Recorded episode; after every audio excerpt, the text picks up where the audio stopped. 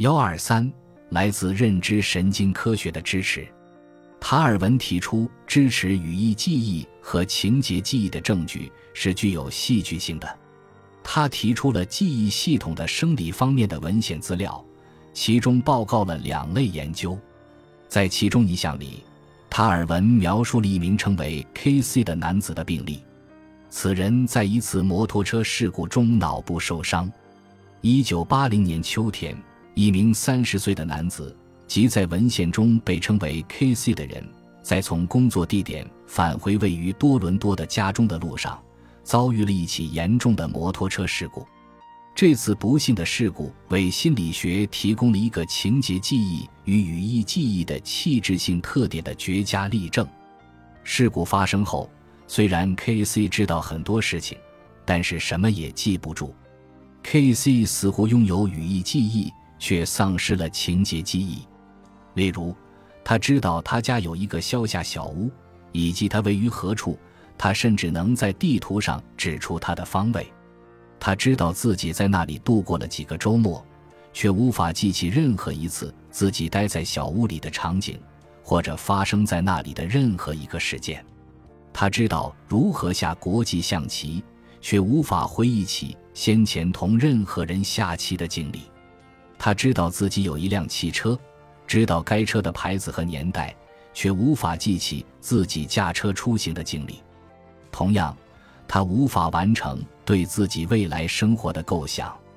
哎呀，K.C. 似乎被凝固在了一个不知道过去、无法展望未来的认知世界中了。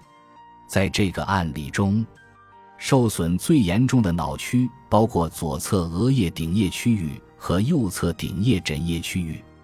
K.C. 患有严重的遗忘症，但其遗忘症的类型不同寻常。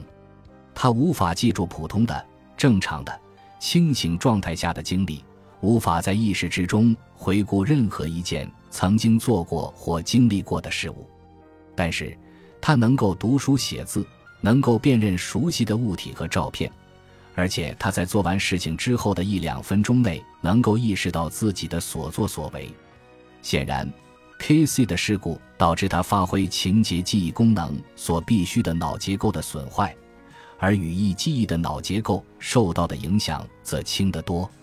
第二类研究通过测量局部大脑皮层血流状况来揭示语义记忆和情节记忆。在大脑皮层上的位置，因为该方法和有关发现，在第二章和本章开始部分已有介绍，此处不再重复，只是做一总结。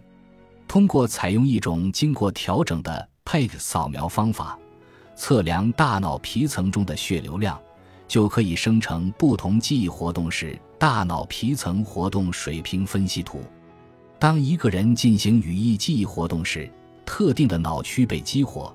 而情节记忆任务则导致大脑皮层另外一些区域的激活。尽管我们应该指出，记忆功能是遍布于整个脑中的，但对特定记忆和记忆功能所对应的脑区进行标注的工作表明，有三个区域似乎与记忆直接相关。这些区域分别是大脑皮层及大脑的外表面。人们通常认为它涉及思维。问题解决和记忆等高级认知活动。小脑位于脑的底部，形似花椰菜的结构，它负责调节运动功能和动作记忆。还有海马，它是深藏于两半球之间的一个 S 型结构。人们认为它负责加工心意信息，并将其传送到大脑皮层的有关部位加以永久存储。现在，关于脑的研究表明，两类记忆集合。与上述主要结构存在关联。程序性记忆处理的是动作技能，比如书法、打字技能，可能还包括骑自行车的能力。它主要位于小脑之中。陈述性记忆包含了关于世界的信息和知识，比如一个可爱的阿姨的名字、最近的披萨店的位置、字词的意义以及大量其他的信息。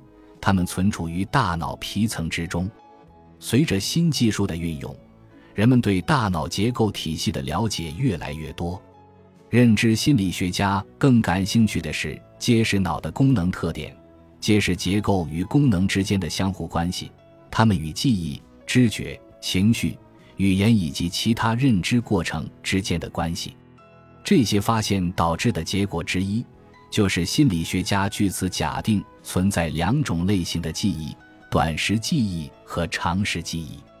大量的心理学资料支持这种观念，而现在似乎还进一步发现了生理学证据，其依据就是脑的结构特征和运作特点。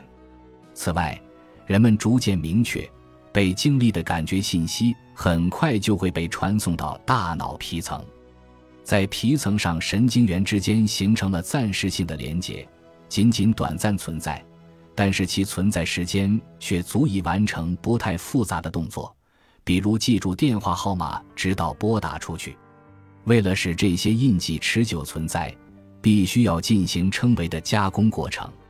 它指的是神经细胞在面临频繁重复的刺激时，会在很长一段时间之内增加自身反应倾向的现象。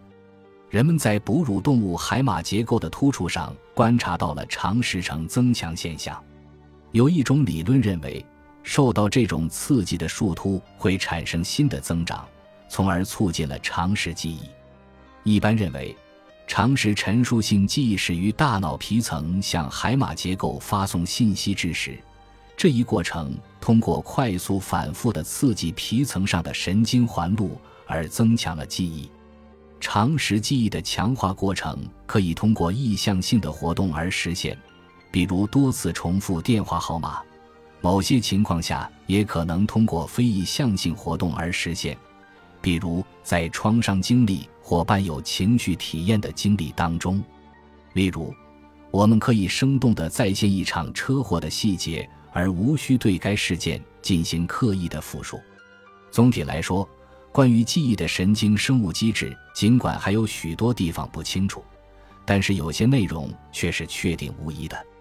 外部世界的物理事件，比如光能和声能，被感觉系统探测，转化成神经冲动，并传递到脑部，在那里对它们进行初步分析，并同时传送到其他中枢，包括海马区域。该区域除了其他的功能之外。还对刺激事件的情绪性内容进行估量，这些印记有时也称作记忆痕迹，进而被传送到大脑皮层和其他区域，在那里激活神经化学物质。这一过程有时会导致持久性记忆的形成，从而使得当人们再次知觉到相同或相似的感觉印象时，记忆印记就会得到激活。现在我们对记忆的神经认知结构有了基本的了解，接下来我们将回顾传统的心理学研究和记忆的理论。下划线三下划线三下划线三下划线三。